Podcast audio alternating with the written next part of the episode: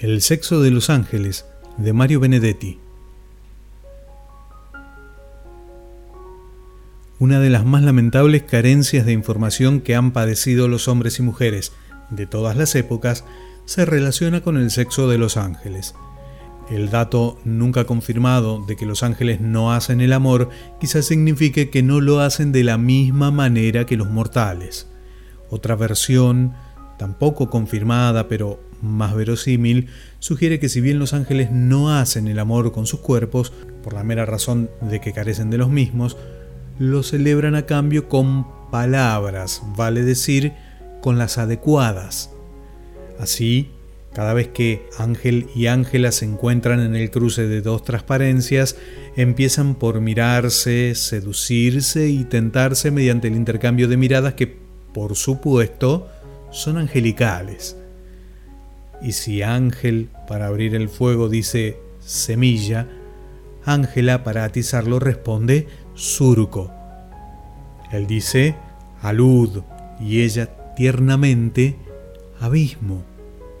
Las palabras se cruzan, vertiginosas como meteoritos o acariciantes como copos. Ángel dice madero y Ángela caverna. Aletean por ahí un ángel de la guarda, misógino y silente, y un ángel de la muerte, viudo y tenebroso. Pero el paramatorio no se interrumpe, sigue silabeando su amor.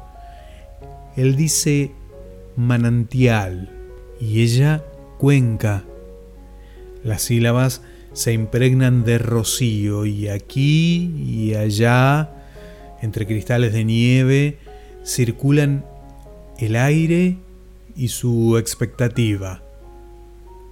Ángel dice estoque y Ángela radiante, herida.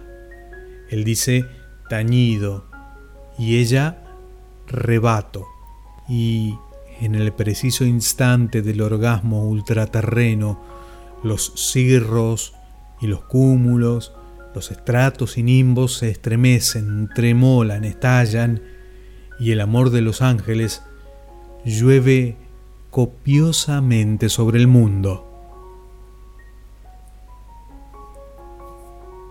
Del libro Cuentos completos de Mario Benedetti, El sexo de los ángeles.